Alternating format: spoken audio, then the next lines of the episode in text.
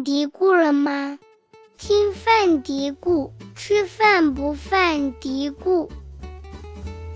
就是我们会提供早餐，一周是完全不会重样的，然后每周都会有一个创新菜。每个季度有一对一的健康会谈。二十出头就开始经常关节痛，我给大家的建议是，你可以使用一个时间折叠大法。各位听众朋友，大家好，欢迎收听新一期的饭嘀咕，我是山楂。这期我们要聊的话题，大家应该会非常感兴趣。作为卷生卷死的东亚人，生活工作压力大，健康只能往后靠。那怎样在九九六中保命，几乎是我们每个人面临的命题。今天我们非常高兴邀请到了一位在这方面超级有经验的营养师，营养师孙倩妍。那先请倩妍跟大家打个招呼吧。Hello，大家好，我是营养师孙倩妍。那我在企业的当中做健康管理有一些经验，希望今天可以给大家分享到一些有用的东西。呃，因为这这次也是我跟千言我们第一次以这样的形式来聊天，所以我们也准备了一个破冰的环节。那这个环节也是希望能够帮助大家更好的了解营养师，了解营养师的工作。第一个问题是你最擅长的营养领域是什么？我最擅长的营养领域啊，其实可能是体重管理啊，就是之前也帮过很多人做这个。减肥这项工作，嗯，然后还有就是我可能还比较擅长的是营养补充剂的一个研发以及挑选啊。如果大家对这方面有一些需求的话，其实也是可以来找我种草的。第二个问题是你今天吃了什么？我今天其实啊，今天还蛮特殊的。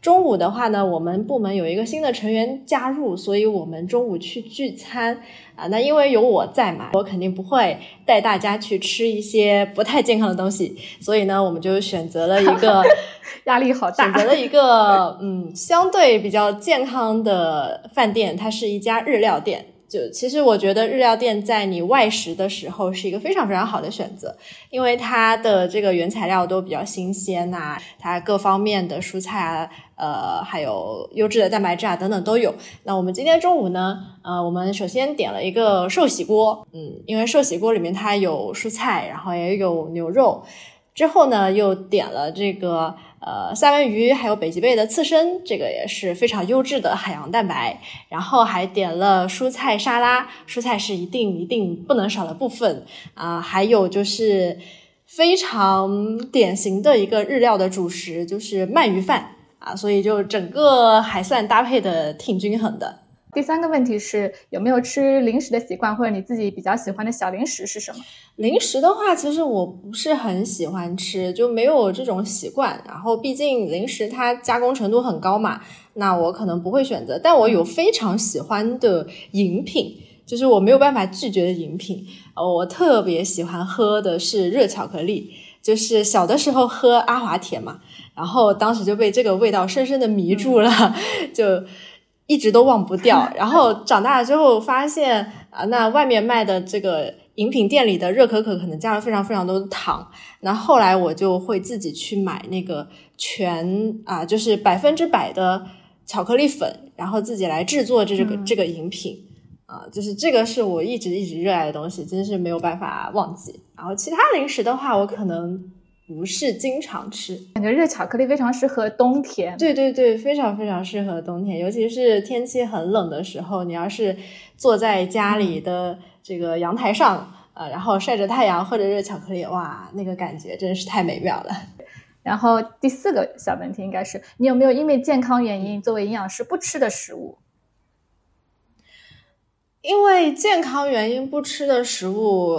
那可能就是除了热可可之外，任何的饮料，对，就是任何啊甜饮料，对，任何的嗯软饮料，首先会想到的是这个，对，就是软饮料，嗯，添加了很多糖的软饮料，就是我是从来不会喝的。然后包括就是冰激凌一类的，就是应该说是冰激凌吧，就夏天必备的冰激凌，我可能已经有。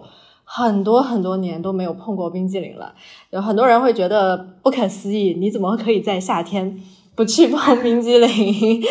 呃，但这个对于我来说，我是因为健康的关系啊，不去吃它，因为确实是糖分特别特别多，然后也没有什么营养。哎，那你自己做热可可的时候是就是百分百的黑巧克力粉，没有一点糖的吗？呃，对，我会去做。百分百热巧克力，然后加上牛奶。就如果加上牛奶的话，因为它有那个牛奶的味道，就尝起来不会那么苦。嗯，第五个问题，有没有一直在坚持的一个日常保健习惯？日常保健习惯，可能我坚持的最多就是不熬夜吧。我是一个老年人作息的人。你的不熬夜是指几点？我十点半就会睡觉，这个是我的极限。那你一般几点起啊？六点半起。对，我会每天保持八个小时的睡眠。嗯，基本上夜生活可能跟我没有太大的关系。对，那我跟你还比较像，我也是一个没有夜生活的人。我基本上会要求自己十点可能就要准备睡啊。那那我们是一样的。对对对，我是容易早醒的人，而且我们家会有我们家有一条狗，它基本上是比我更加准时。我每天早上我要是打开房门，它肯定在门口等着了。所以，如果我周末偶尔晚一点了，它可能就要开始扒门了。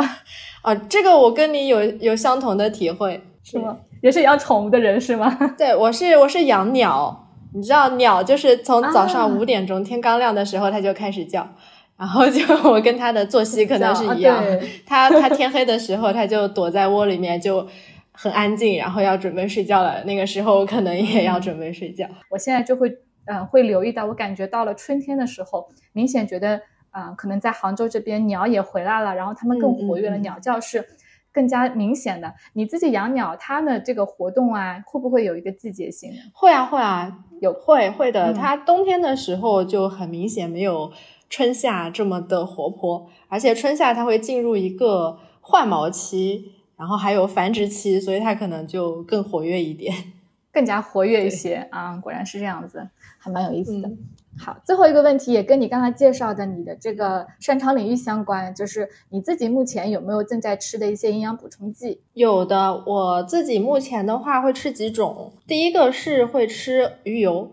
就补充一下欧米伽三脂肪酸，因为日常的话可能吃海产品啊这些不是很多，然后我们可能日常摄入的欧米伽六会比较多，那也许需要去补充这方面来平衡一下，弥补一下饮食当中的缺失。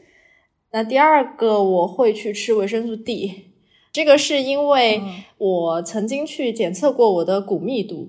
然后发现我的腰椎这个骨密度真的是非常的差劲，可能 可能三十岁的这个腰腰椎啊，三十岁的实际年龄，我也许有五十岁的腰椎。然后我就对我的这个骨骼健康特别特别关注，所以就会补充一些维生素 D。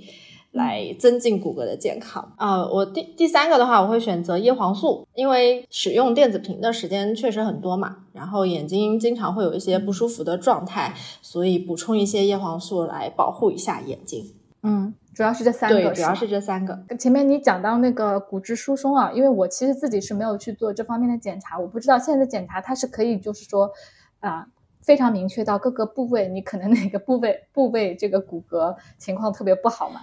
呃，一般检查的话是有几个代表性的部位的，呃，腰椎还有髋关节这两个，因为是人体比较重要的两个两个部分。然后这两个部分的骨密度如果不好的话，那你可能呃摔跤骨折的风险就会很大嘛。还有一个呃，医院的体检经常会比较方便来检测的是手腕，呃，那它这个检测的时候会比较方便，但它可能并不能呃说明。更多的问题，因为腰椎有问题，可能是我们现代人生活生活这个习惯造成的。因为久坐呀、不运动，它可能最先就是腰椎部分的这个骨质流失。但是手腕可能就还 OK 啊，所以我当时是选择去测一个腰椎，然后发现啊，果然是不太行。哎，测腰椎它是要就是检测的方法跟测手腕一样吗？还是我需要做特别的检查呀？呃，因为我是去做的 DEXA，就是双 X 射线，它这个是检测骨密度的一个金标准。那一般体检的时候，可能是用超声的检测方法，呃，两种不太一样。对，可能那个双 X 射线会更加准确一些。更准是的，我听你讲了，我觉得。我可能也有必要去做一个。我每次给我们家狗洗澡的时候，哇，我每次洗澡洗完，我根本就直不起腰，真的好酸呐，这个腰感觉冻住了。那要多多运动啊。好的，对对对，其实主要还是长时间保持一个姿姿势，然后腰其实真的非常的累。对对对，虽然我也有在吃维生素 D 三，但是我可能也是抱着那种只要我不看体检报告我就没有病的这种 这种欺骗、自我欺骗的这个方式。那我们那个破冰的环节基本上的问题就。问完了，然后我们进入正题。呃，倩妍在公司里面有在做企业管健康管理这一块。嗯，那其实很多的企业单位里面并没有专门的这样一个呃部门或者是一个专人专人来负责企业员工的一些健康管理的问问题的。所以我们也非常呃好奇，就是说那个你为什么会去做这样一个？工作，然后包括说，嗯，你具体会做哪些哪些工作啊？员工的健康管理到底涉及到哪些？会去做什么工作？所以接下来我们是想要好好来聊一聊。好的，说到我为什么要为什么会做企业健康管理这部分的工作，那其实这是一个机缘巧合，是公司的需求和我个人的愿望刚好在一个时间点，它产生了碰撞。因为我是在一个做营养补充剂。研发和销售的一个公司，那我们公司既然是做健康类产品的，所以就有这个健康的企业文化。那我们是希望说，呃，如果你自己没有体会到什么是真正的健康，那你怎么可能去做出好的产品，然后用好的产品去影响到你的客户呢？那这个可能是我们自身这个公司的一个需求。那从我个人的角度而言呢，其实我一直是。非常非常热爱营养、热爱健康管理这个工作的啊，那我之前是做第三方服务，就是会服务他人，然后到这个公司之后呢，我可能更偏向于做产品，但是我依然。不想放弃我这个健康管理的工作，诶，然后刚好啊，公司需要，那我就来兼个职，然后我就工作当中的一部分就会变成了为我们公司的所有的员工去做这个企业健康管理这部分的工作。对，嗯，所以这是一个机缘巧合，幸运哦，中国好同事。对，诶，那具体你在公司里面健康管理会做的做哪些呢？我自自己感觉，我以前待过的公司可能是，嗯，能够联想到的一个部门可能是医务室，嗯嗯，可能我有什么问题我会去医务室问嘛。那更多的是去找个药啊，或者说那边去休息一下。啊，在你们公司，你作为一个营养师给大家做健康管理，主要是会做哪些工作？我做的工作分几个方面吧。那其实我是先发现了大家身上有非常非常多的毛病啊，之前嗯对 都有哪些毛病？对，首先最最明显的一个，那肯定就是体重超标，就是肥胖这这个现象嘛。那我一个非常大的感受是我曾经看到的数据啊，是说中国的这个 BMI 超标率可能大概是在一半左右，然后世界也差不多是这个。啊，我一直没有什么感受啊，我觉得身边好像胖子也不是很多，怎么会有一半呢？等到我感觉这个数据是不是夸大了？对，等到我加入了这个公司，然后做了一个小小的调查之后，我就发现，哇，原来这个超标率居然有百分之六十几，我们都世界领先了，简直。哎，大家，你们公司的大家的年龄层是什么？什么样的一个年龄？都很年轻，都是三十五岁以下，对，是一个非常年轻的公司。然后这个数据真的是吓到我了，嗯，吓到我了之后，我就决定不行，我要采取一些措施来帮助大家。那这些措施可能会分几个方面吧。我给大家的健康管理其实从入职就开始。那如果说我们有新人的加入的话呢，我设置了一个健康新手村的训练营。会有二十一天的这个打卡训练营的小活动。那我们新入职的同事呢，他需要在二十一天里面完成我每天给他的一个饮食小任务。那这个饮食小任务其实每一个都是一个健康的饮食小习惯。那通过二十一天，他可以循序渐进的去知道什么叫健康饮食，我到底应该怎么做，每天实践一点。等到二十一天之后，他可能就对健康饮食有了一个。不一样的理解，对，然后并且他也实践，他也做了这件事情，嗯，那在哎，对，不好意思，我打断一下，我问一下，就是虽然你们你所在的公司是一个做这个健康领域相关的，但是你的同事不是所有的人都是有相关的这个背景的，对对对，所以他们其实是需要一个基础的一个科普，先来了解一下什么是健康饮食。对，是的，啊，我们公司的话，因为。呃，除了我这个部门，可能研发部门大家会对这方面专业领域会比较了解之外，其他可能服务部门呀、销售部门，其实他们呃，也许对产品有一些了解，但对自身这个健康习惯是缺乏一些认知的。对，所以从入职开始，反而是对自己没有太多的了解。对对对，是的，就从入职，然后我就开始给他们洗脑，然后。嗯，这二十一天里面，我也会给他们做一些小的分享，或者是培训，就是讲一些科普类的知识。然后这个是新人方面。那我们从新人入职啊，结束了这个二十一天的新手村之旅之后呢，我们还有一制定了一个就是日常的健康、日常健康的激励制度。那这个激励制度是面向所有的员工的吗？还是面向新人？面向所有的员工，对，面向所有的员工有一个健康生活的激励制度。它这个制度呢是，呃，如果你有了越多的健康行为，你就可以获得越多的奖励。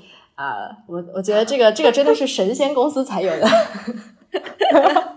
不是我你说这个的时候，我就想起了好多妈妈。我身边有很多朋友，他们其实家里面有好几个孩子嘛，就搞搞成那种。那个做家务打卡，完成作业打卡，然后有个积分，对，是这样，是这样，把大家当孩子一样，对，是是这样子的，嗯，一个道理，对我也把大家当成孩子一样了，对，然后我们日常就会有运动打卡呀，然后有饮食打卡呀，那你每打卡，嗯，然后只要是你达标，嗯，比如说进行了有效的运动，或者你今天的饮食是非常健康的，那你就会有相应的积分。啊，这个积分呢会有一个排行榜，那排在前三的伙伴们，他就可以得到奖励。那这个奖励呢也是跟健康相关的，就我们会准备一些跟健康相关的小奖品，比如说呃非常好的食材，或者是运动装备啊啊等等等等等等这样子的。对，然后通过这样的方式去激励到大家去进行这个健康的实践。啊，然后大家也非常非常的卷啊，就激起大家的好胜心，看到自己在排名上面，对，如果就排名好像不太靠前，他也会有一种啊不行，我不能丢人，然后就会就会这样。对，这个话其实就是日常的一些激励的措施啊。然后如果要说真正的管理的话呢，那我肯定是要对他们每个人的需求还有他们的状况做一定的了解的。啊，那我们会每个季度有一对一的健康会谈啊，那还有数数据的跟踪，呃，每个月都会去让大家测量自己的呃体重，然后腰围啊，做一个基础的数据，然后进行跟踪，都会有记录。然后每个季度的话呢，会进行一对一的会谈，去呃。帮助他回顾一下，哎，你这个月呃，你的打卡情况怎么样？然后里面有什么问题？你可以进行哪些改善？那如果你想要对自己有更多的要求，可以来向我咨询。那我会给到你一些建议。比如说，有同事他可能在春天的时候说，我想在夏天的时候穿上 漂亮的小裙子。对，那那我现在想着要想要开始认真减肥了，我该怎么办？那这个时候，我可能会给到他更具体的一些建议，去帮助他。嗯，对。那你这样子的会谈，就是这个这一周里面，你可能会有几个会谈？呃，一般来说的话，可能一天聊一个吧，一天聊一个，就会聊聊得很透彻，聊很长时间的那种嘛？呃，一般每一次的话，控制在三十分钟以内。嗯嗯嗯，每个人。这种会谈是你主动去找他们的，然后他们也可以主动来找你，是吗？对对对，是的。啊，这个季度的话，可能是相对固定的一个时间。那如果在日常的话，他们也有的时候有这个需求，也会私底下会来找我。那啊，对，是的，明白了。嗯嗯，神仙公司啊，很好的福利，我觉得是吧？现在其实大家去外面找找营养师咨询。花费其实并不少，而且你是一段时间的跟踪，相当于你对他们的情况是一个呃都比较了解的。我不需要说，哎，我换了个医生或者换了个营养师，我需要重新跟他介绍一下。你因为在公司里面对他的一个整个情况又非常的了解，嗯，真的是非常好的一项福利。是的，是的，嗯。那除了这个的话，其实我们还有就是呃，从实际的饮食上面也有一些福利啊，就是我们会提供早餐。早餐的话呢，也是，按照健康的原则，呃，食谱是由我来出，呃，然后我们请了一个手艺非常好的阿姨 来去把我的餐谱变成现实，然后每天早上大家就可以过来吃到又健康又好吃的早餐。今天的早餐是什么呀？今天的早餐是啊，主食是。双色玉米，就是我会选择黄色的玉米，还有紫色的那个黑玉米。嗯，然后主食是对双色玉米，然后呃蛋白质的部分是虾仁蒸蛋。嗯然后蔬菜的部分呢是有两个，一个是凉拌的菠菜，还有一个是凉拌的香菜。这个香 菜二选一吗？对，就是你可以这个香菜呢是呃，因为我们在。就是做早餐的过程当中，也是经常收集大家的意见啊。就可能大家平时出去吃饭说，哎啊，这个好好吃啊，能不能早餐安排？我说可以安排，只要它符合健康的原则就可以。那香菜可能是我们有很多同事，他吃火锅呀什么就超级热爱香菜，就香菜狂魔。然后 我在想，这个香菜能能怎么安排呢？啊，那后来就看到说那个香菜和花生米。在一起凉拌啊，其实是非常好吃的一道凉菜，也很适合夏天。那就直接安排到早餐上。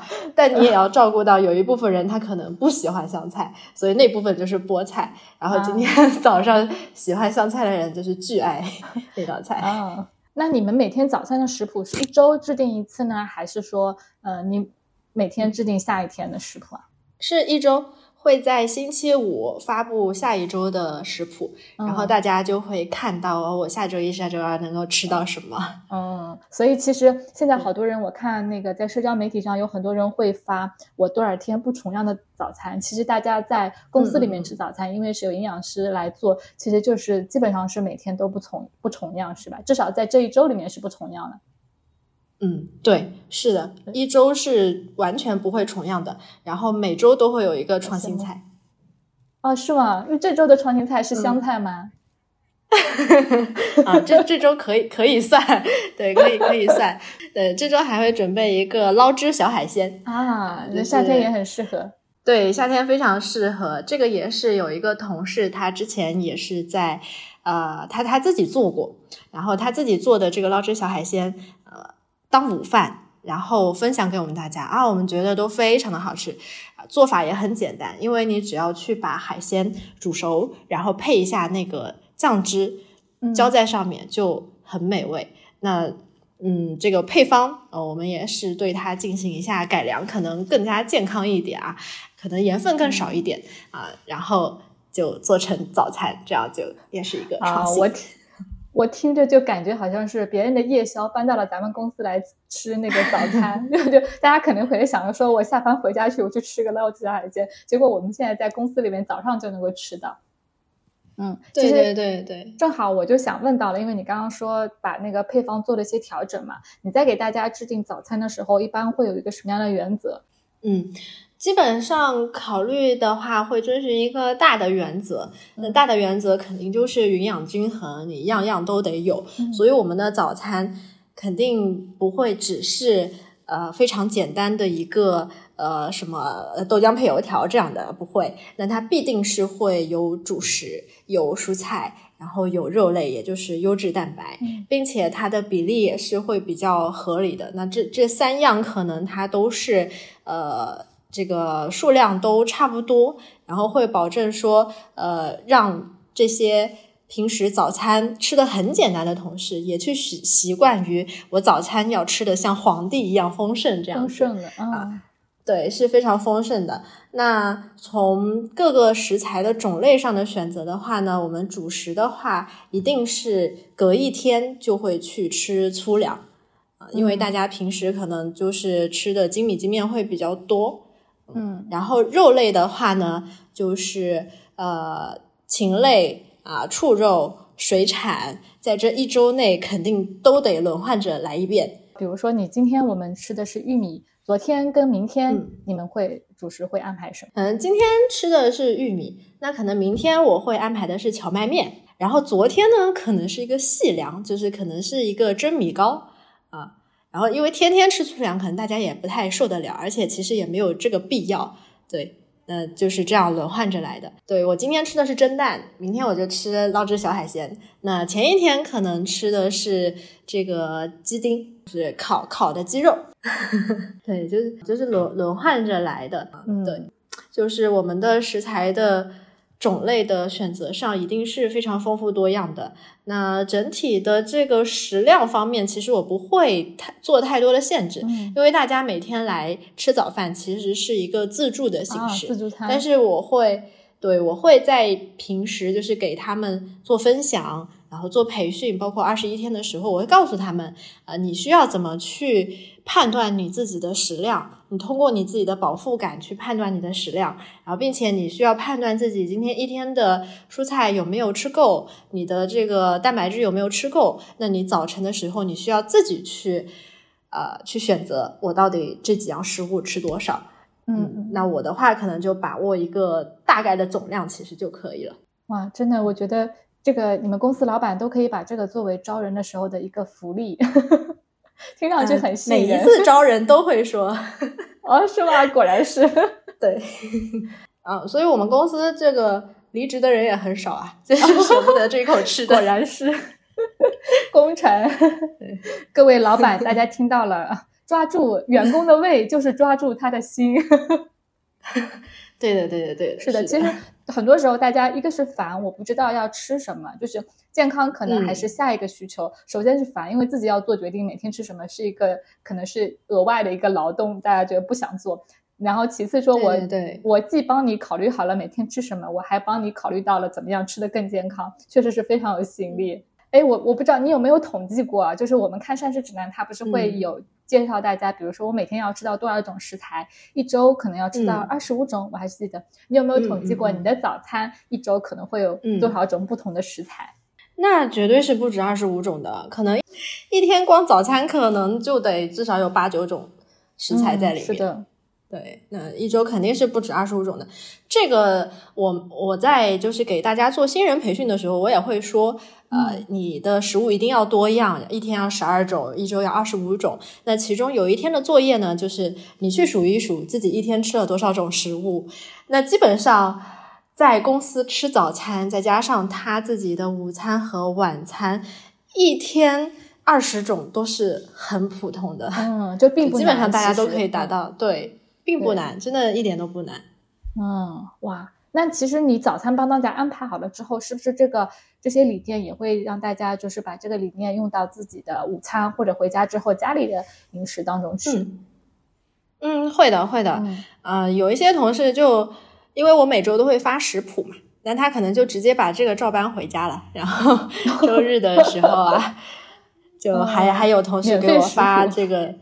对，给我发照片说哈，我今天又把公司的早餐搬回家了，就直接 照搬，然后给家里人做。其实这个也是一个非常非常好的一个健康理念的传递，我觉得，嗯，真的是很好的。那你前面有讲到说，大家最大的问题是肥胖嘛？经历了你健康管理之后，咱们的同事这个情况有没有一个 有很大的改善？这方面？很大不敢说啊，但是改善是肯定有的。对，像我们的同事有一个最厉害的同事，他是每个月的排行第一名，那他打卡到现在有应该是整整一年的时间。哇，他瘦了三十多斤，真的。对，他他的他一开始的吗？那他一开始的 BMI 是超过三十的。嗯，现就是属于一个肥胖的状态，对，嗯嗯，他现在的话呢是二十四点几，就是离那个标准值还差那么一丢丢，但他真的是在这一年里面瘦了三十多斤，而且整个人的精神状态都会变得更加好。嗯，他很久不见的。朋友，然后见到他都会都会说话，你做了什么？你怎么 脱胎换骨了？其实他只是 进入了一家好的公司，他其实是完全变成了他自己的生活习惯。那他现在的状态就是，呃，每天都吃的很健康是让他非常愉悦的一件事情。每天都运动也是，如果一天不运动，他可能都会觉得生活里缺少了什么，不大对劲。那所以他整个的生活方式已经调整到一个非常积极、很健康的状态。而且这样子的话，你的状态变得更好，你就更有精力去在自己的身上倾注更多的对健康的关注。这样是一个非常正向的循环，所以他才能一直一直。走到现在，其实对于他来说，现在的状态并不是说我要坚持怎么怎么样，嗯，他就是很自然的去享受他这个状态。那减肥可能只是顺带得到的一个好的结果而已了。嗯，哎，我有个问题啊，比如说你刚刚说的这位同事，嗯，他原来很胖，BMI 有三十多，那他现在他瘦下来了，那对他来讲，当时胖是因为说。我找不到正确的方法，我没有正确的一个饮食知识，还是说因为我我就是不能接受啊？大家觉得说，哎呀，健康的食物不好吃了，好吃的都不健康啊，嗯，就是我不能接受这些事情，所以导致我现在我我的体重只能是这样子，还或者说是我的工作压力特别大啊？到底是有哪些因素导致我们原来那种不健康的状态？然后现在我改变，可能那我试着改变，又是哪方面起到了比较大的一个呃帮助？嗯嗯，我觉得首先一个最最重要的因素就是认知方面。嗯，那他之前，嗯，其实他本身是一个正常体重的人，但是因为生完孩子之后呢，就发胖了，而且他并不知道发胖对自己会带来怎样的健康隐患。嗯啊，可能目前还没有显现的出来。并且他其实也不知道我到底应该用什么样的方法去改善现在这样的状态，所以他就处于一种呃我不想我也不知道的一个状态。那可能这也是一个现代打工人，有很多人都是处于这样一个一个状态，会觉得说啊，我每天可能作息也不是很规律，然后天天吃外卖等等，但我好像也还 OK 啊。我虽然胖一点，但是我没有身材焦虑，我也很 OK 啊。啊，那可能他是对自己的认知不足，所以这个时候，呃，当我去帮助他们去了解饮食背后的这些。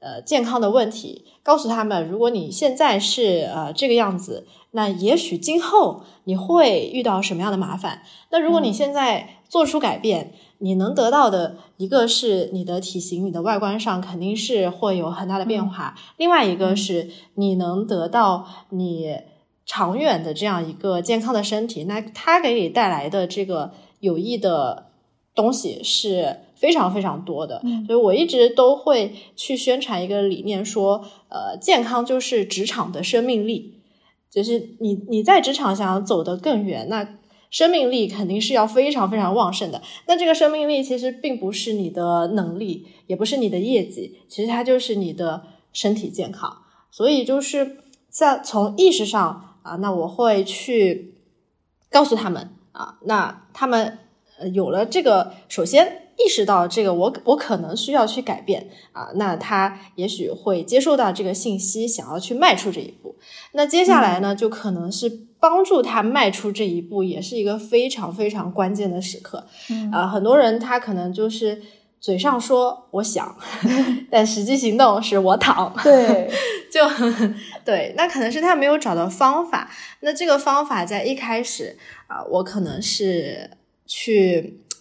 呃，就是采用一些激励的制度，或者甚至是强制的一些活动啊，去来帮助他们迈出这一步。呃，因为他可能会自驱力不足啊，他没有感受过我可能改变之后给我带来什么。你光说我也不信啊，我也就躺着。那这个时候我可能会去小小的去鞭策他一下，嗯啊，比如说就是。嗯，去设置一个竞争的这样的一个机制，那你必须啊，怎么怎么怎么样？如果说你没有完成，那你可能会受到一些小小的惩罚，啊，那这个时候就是逼迫大家去对，逼迫大家去迈出这一步。然后当他真正的去迈出这一步，并且坚持了一段时间之后，他自我是会有感受的，他会他会感受到哇，我真的瘦了。然后会感受到我的精神状态也变好了，也感受到对我我每天早早上吃的这么健康，好像健康的东西也并没有很难吃。对，那这个时候他真正去感受到这些好处的时候，就不会再去呃思想上说我要我要我要改，但是我还是躺着，他会主动去嗯。更多的去做这些对他有益的事情，因为他真的能感受到他带来的这些好处，所以就变成了一个很正向的循环。那这个可能对，就是就是鞭策他，帮他迈出这一步，也是一个非常关键的点。嗯嗯，首先是唤醒大家的这个意识，然后是鞭策他，然后执行了之后就发现说这个事情没有我们想象的那么难，我并没有面对那么多的障碍去做出一些改变。对你介绍的一些嗯激励的措施啊、鞭策的措施啊，其实就是你在嗯做健康管理的时候的一些技巧，是不是在我们企业里面做？对，是的。嗯那其实也不是每一个人都会像我这个同事一样，啊、从头到脚、嗯也会有不太成功的是脱胎换骨的。对，当然有不太成功的，但我觉得这个都 OK 啊。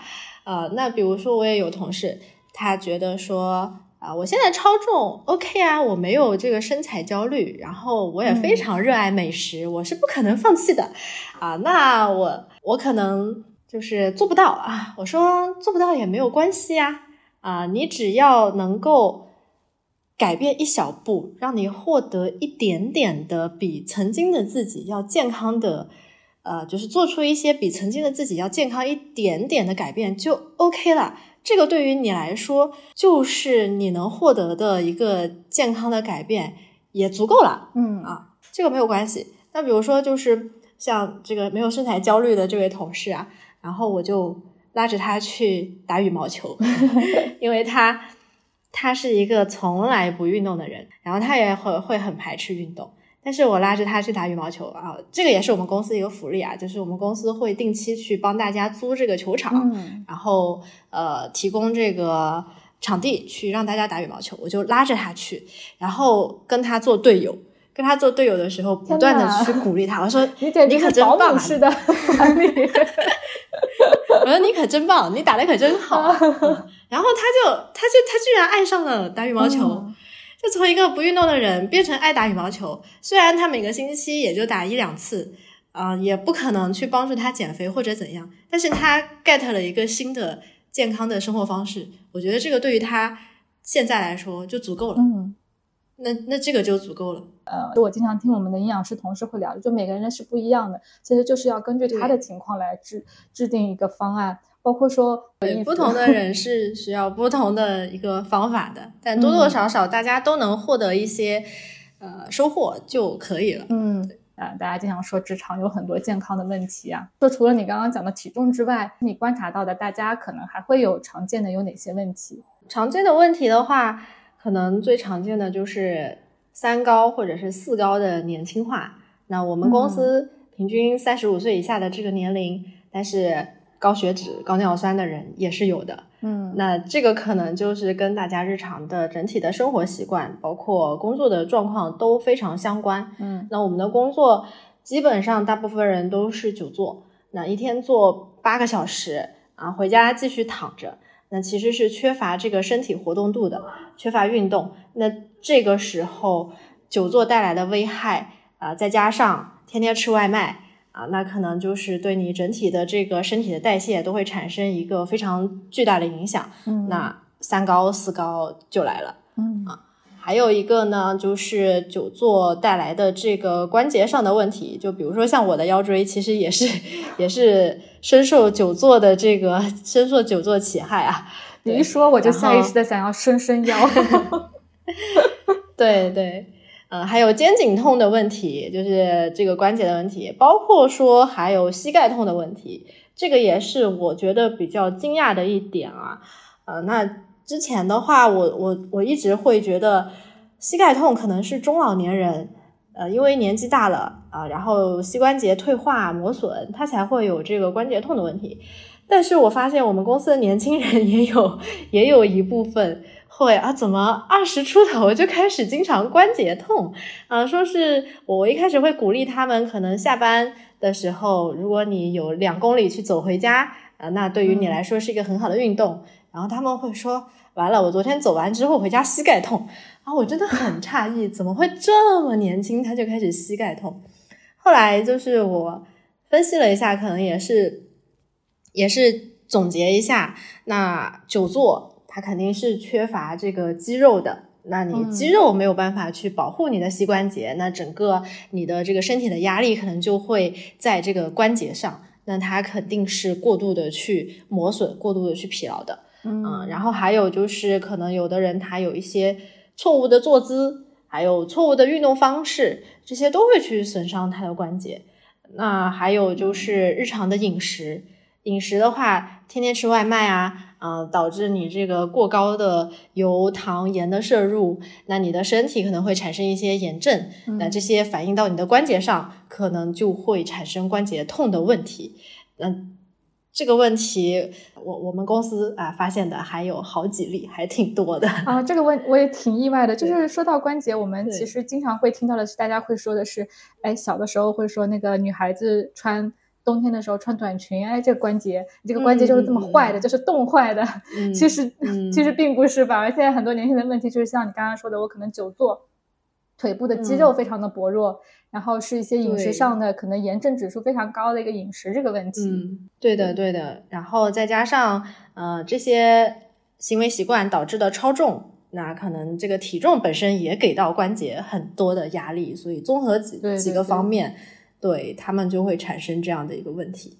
我我家里养的狗，因为我们家的狗其实挺胖的，之前有八十斤。嗯，那因为我是第一次养狗，其实我对狗的体重没有很明确的认知。然后去了宠物医院之后，医生就提醒我们，它特别胖，以后老了之后这个关节其实影响会很大的。而且狗可能因为家里面有楼梯上上下下，这个也是对它关节就是一个负担嘛。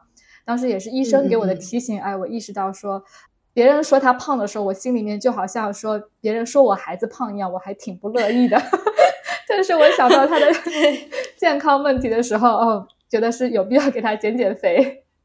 对，是的，是的。所以这个体重问题还是一个非常重要的一个问题，一定要做好体重管理。对对对，确实关节的话，呃，大家可能现在是没有意识到，你到老了，你行动很不方便，真的真的是会是一个非常大的困扰。对，而且它会阻碍你去做很多的运动，嗯啊，比如说我们会要求大家啊，呃，那如果你不知道自己爱什么运动，或者你不会运动，那你就采用这个走路，或者是跑步，或者是骑自行车这样的方式。那其实他们都会用到膝关节，那这个时候他可能会觉得完了，我连这个都做不了，更加受挫了。对对对，会更加受挫，所以这个时候可能会。呃，去帮他更换一些更加合适的方法，然后教会他到底如何去选择自己合适的运动。那在这个方面呢，那我不是专业的啊，那还好，我有一个同事，他是运动方面的生。当时就是招聘的时候，就是看中了他有这个兼职做 做教练的潜质。对，他的本本职工作是做运营的。啊，但是他因为是一个健身爱好者，然后他之前也做过健身教练，然后然后就是到我们公司，那我会配合他去给大家做一些健康的、正确的运动方式的去指导，嗯，然后就帮助大家去解决这些阻碍的问题。哇，很好的组合，你们简直是黄金搭档。咱们公司里面有大家同事都是。斜杠青年，然后每个人贡献自己的一个特长，然后为大家服务，有这种感觉。对对对，那真的是挺好的。其实大家都相互了解之后，发现，哎，原来你除了这个工作之外，你还会那个，然后这个可能正好可以帮到其他的同事。哦，那真的是非常好的，是的，是的，嗯，对，哇，听下来好羡慕。那像你们公司的话，其实应该是规模不太大，对吧？对对对对对。然后我们公司的话，呃，就三十个人。对那大家的一个工作状态的话，是比如说我们说到的，大家其实工作九九六啊，很压力很大。我们的工作的话，本身因为我们是一个倡导健康的公司，所以是不会倡导这个加班的文化的。对对对，不不会倡导这个加班的文化啊。每天下午下班，我们老板跑的最早。对，然后嗯，那。大家确实是，呃，其实还是有可能有一半的人左右，他中午还是吃外卖的，因为毕竟客观条件受限啊。有的这个非常年轻的同事，他可能租房，他确实没有这个条件去自己带饭啊。那这个时候他点外卖的时候也会，因为每天都在被我洗脑。然后我们我们中午吃饭的时候，大家都会互相聊天啊什么的。嗯，啊，我会在吃饭的时候也会去啊点评他们的 哇天 哪，大家会不会觉得你烦？对，会的，会的，他们觉得我很恐怖啊，但是，但这个确实有一些不要成效、啊，就是你抓住任何一个机会是吧？对对对，这其实就是在在生活的场景当中去影响他们，就他们也也虽然还是会点那些就是可能不太健康的外卖啊，但是因为我天天叨叨叨叨叨叨，但他的他的脑子里面是有这个意识的。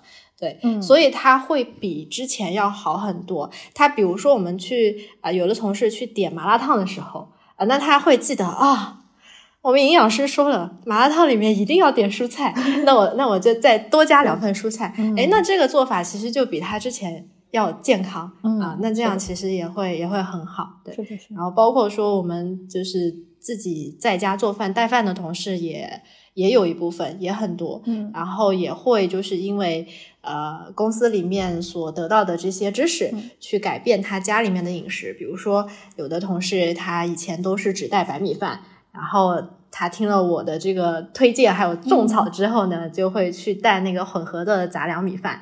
那这样可能会影响到他家里面人也都开始吃，那这也是一个非常好的习惯。嗯，我不知道大家会不会给到你一些反馈，就是说我执行了，嗯嗯，营养师给我的这些健康饮食建议，他在执行过程中会不会觉得说我做这些东西，嗯他们会不会说觉得难，或者说觉得哎原来没有我想象中的难，会给你这样的反馈吗？啊、会有的，会有的。比如说这个做捞汁小海鲜的这个同事，就是给给嗯我这个早餐灵感的同事，他就是一个以前从来不做饭的啊，然后他嗯不喜欢做饭，嗯、但是他吃了一段时间外卖之后，他就会觉得很腻，然后也会觉得呃他也知道外卖不健康，那这个时候他就会开始想说我要自己带饭，但是我又很怕麻烦，那怎么办？那他就会去找一些既健康又简单的食谱。那这个可能是他因为有了这个需求而自发的一个行为，这是他以前可能都不会想到，以前可能就想到我随便对付一下就好了。那他现在会去找这样的方式，然后就找到之后一实践，发现哎。好像还挺简单的呀，啊，那然后再带来公司给我们分享，我们一顿彩虹屁 去去激励他啊，对，鼓励他，哇，那他就真的被激励到了。但他可能他就带个两三天饭，他又回去了，又说我还是不想做饭，我还是还是要点外卖啊啊，OK，没有关系。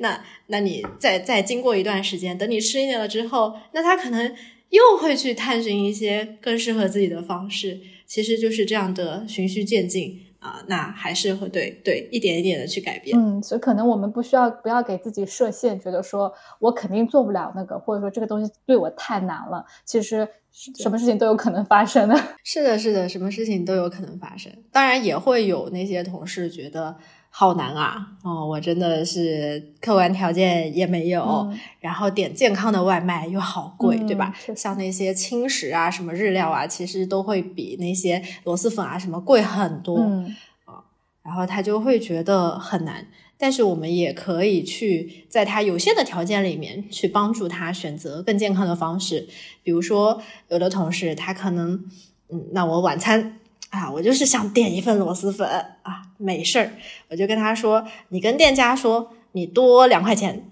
多加一份青菜，嗯我就让你吃螺蛳粉。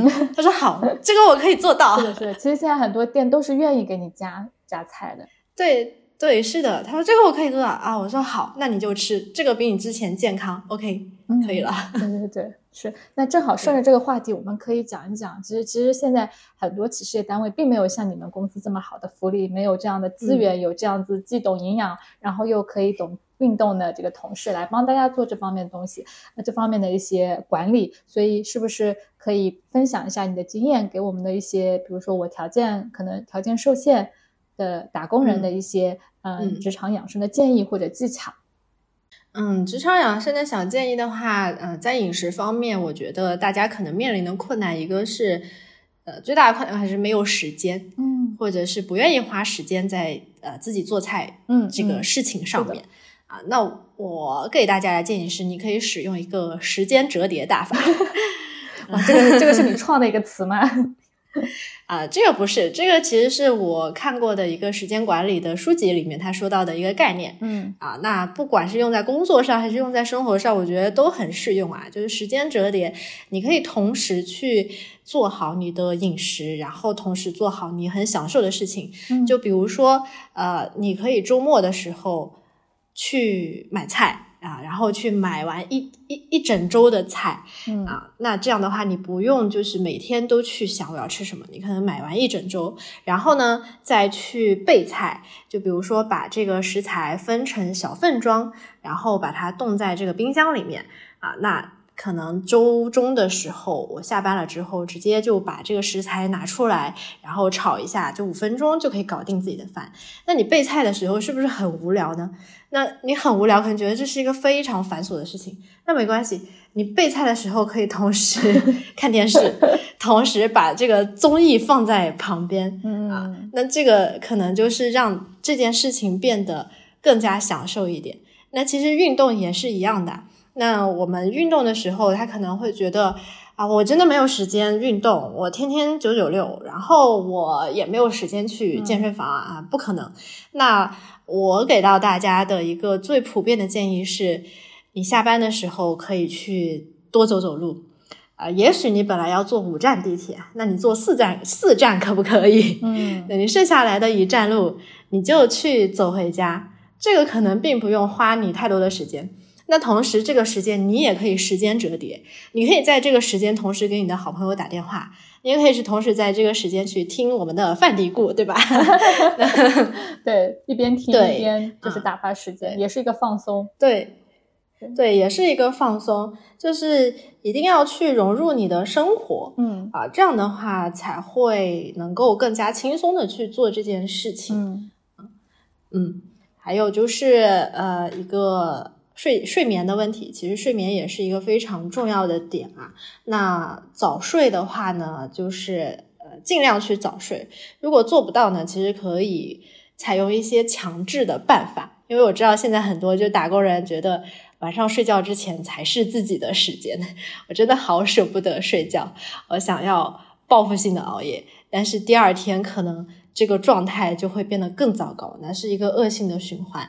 那有一些呃办法，就是手机隔离大法，像我自己会用的一个办法，就是我会设定我的手机在十点钟的时候，它就进入一个休眠状态，所有的 A P P 都关掉了。我也是。对，然后这个这个就会强制你啊，不行，我现在只能有两个选择，一个是看书睡，呃，一个是看书，一个是睡觉。那这两个选择其实都 OK。那对呃，这样的一个办法可能是嗯，对自己会有一些睡眠呢，会有一些小帮助，嗯这是一些小小 tip 啦。嗯，其实关于前面你说的备菜，我其实有、嗯其实是想代表很多网友提个问题，就这也是我们在嗯做科普的时候经常会问问的呃，经常会遇到的一种情况。我觉得大家很多时候都是呃一个拿来主义，比如说你告诉大家备菜，但是我很头痛啊，我这周要嗯买什么菜？我原来只是说你给我的建议是我把每天要烦恼这个事情放在我一周只需要烦恼一次，但是嗯有些人可能会觉得说，烦恼一次我也不想烦恼，我要安排自己一周的饮食。你能不能直接告诉我这一周就吃什么，我就按照你这个菜谱来？就是也会遇到这样的人，嗯，嗯对吧？嗯啊、会我不知道你自己有没有这个嗯备菜的经验。啊，我备菜我从来没有这个烦恼，因为我都是在菜场还有超市里面顺着拿，因为食物多样化是非常重要的一个事情嘛。那嗯我就从头拿到尾，就是鸡鸭鱼肉每个都买一点，然后各种啊蔬菜，黄的、绿的、红的全都买一点，然后把它分嗯成小份。啊，就就每周都是这样啊，我从来不会为买菜而发愁。然后等到我要我我对等到我要做的时候，就随机挑选一下，嗯然后去进行一个搭配就好了。呃，所以我我从来不会去给大家定制食谱这件事情，嗯因为我觉得它非常的不现实啊、我会花很多的精力，但那个只是我的建议，就算是拿来主义，他拿到了也不一定会去做，是的，因为我可能制定的也不适合他，他也不喜欢，他可能做了一周会发现这根本就不是我想吃的。是的，是的，就就其实就是嗯，你要有这个认知，去知道大的原则要怎么去搭配，然后当你知道了之后，你就不会再去发愁说我要吃什么，因为因为你知道该怎么吃，就是即使这些食材放在那儿，我随便搭配，我都知道这个是很健康的，这样的话烦恼就会变少。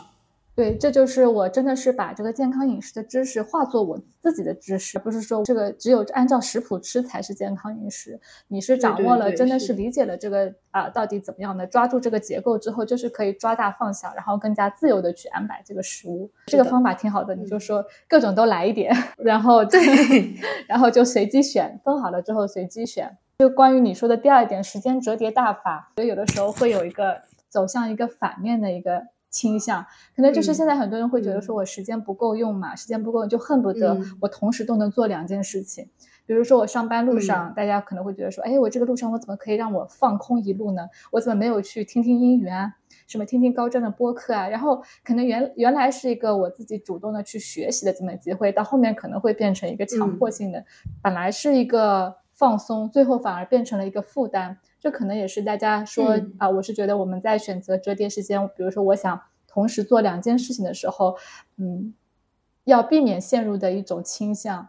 嗯，对，是的，这个可能是跟大家现在都普遍非常焦虑有关，可能会觉得我如果不是一段时间做很多件事情，也许我有非常多的目标完不成。然后我周围的人都在怎样怎样怎样怎样，对。那其实我觉得，呃，如果这个时间折叠里面加上了运动，它反而是一个非常好的放松的方法。对，比如说你本来是下班全程在坐地铁，然后坐地铁的时候你又在听书，你会想说，哇，这个时间我用来听书了，我可真厉害呀！然后我肯定卷得过别人了，对。嗯，是会有这样的心理，但但这个时候你可能会是一个非常紧张的一个状态。那如果说你把这个时候变成你一边跑步一边听书，那因为运动它是会带来这个多巴胺，会带来快乐的。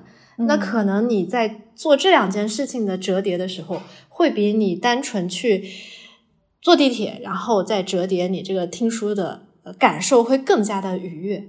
而且也是有科学的研究去论证啊。如果说，呃，当你的注意力无法集中，或者是效率效率很低的时候，你去运动一会儿，然后再回来，这个时候你的效率反而会提升很多。嗯，哇，这个好。所以运动，对运动加在这个时间折叠里面，是一个非常好的放松放松大脑的一个方式。是的啊，只要是试过的人，其实他都可以感受到这个。良好的状态，就关键是你怎么去说服自己迈出这第一步。对，最重要的是迈出这一步。对，很多时候大家会觉得说，我只有去健身房我才是运动，我没有装备我不能运动，我没有跑鞋我不能运动。但是其实运动也没有我们想象的需要这么大的装备，需要你一定要去健身房。就像你刚刚说的，我。在那个地铁站提前下车，提前一站下车，我走路也是一个嗯很好的方式。是的，是的，是的，这就是运动，它要融入你的生活才会非常的享受。嗯，如果你把它当成一个任务去完成的话，可能就会感受到心理上的一些排斥。是在企业里面做健康管理，我觉得一个优势所在，因为你不是一个人，你是有一群人，是有陪伴在的，对，大家会。互相的激励，就算是互相的竞争，那也是一个非常良性的竞争。然后同时，其实这个带来还有一个好处，就是我们的工作氛围也是很好的。呃，你可能本来就是一个新人加入，呃，很很难去融入一个团队。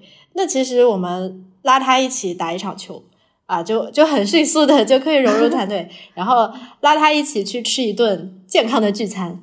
啊，然后就很很容易就融入到这个团队的氛围里面，所以这个就是企业管理、企业健康管理，不只是对个人，其实它对公司也是有非常多的价值所在的。嗯，是的，远远超过了健康本身。嗯，是的，是的，哇，我今天听了也是觉得非常有收获，真的是非常好。就是我们跳出健康管理来看健康管理，你的收益是更大的，真的是。对，嗯。我们那今天这期节目我们就聊到这儿，非常感谢倩妍的分享，相信大家跟我一样都有很大的收获。如果大家后续还想跟倩妍咨询沟通的话，可以通过她的微信公众号“十瓣”来联系她，那个名字我们会写在 show notes 里边。嗯，在时代的大海面前，我们能掌握的东西不多，但不至于没有。比如决定每天提早一个站下车，比如每周给自己备菜，比如把“健康是职场的生命力”这句话带回去，反复在你的老板面前念叨。希望我们都能够找到那份让我们自己变得更完整。不会以牺牲自己的健康为代价的工作，也希望我们都有一个能够支持我们为健康做出改变的一个网络体系。当我们真正做好决定去做出改变的时候，能够得到所有的支持，少走弯路，少花冤枉钱。谢谢大家的收听，那我们下期节目再见，拜拜。无论世界再纷扰，一日三餐中总是蕴藏着治愈自己的力量。和食物做朋友，用健康过生活。欢迎关注我们的饮食科普公众号“实力派 Chestnut Mates”，小红书营养师小栗子，母婴营养公众号“雅米孕育 New Care”，小红书养娃小天才辣老师，助力专业医学营养师职业发展公众号“营养工会 Nutrition”。好的，那我们下期再见啦。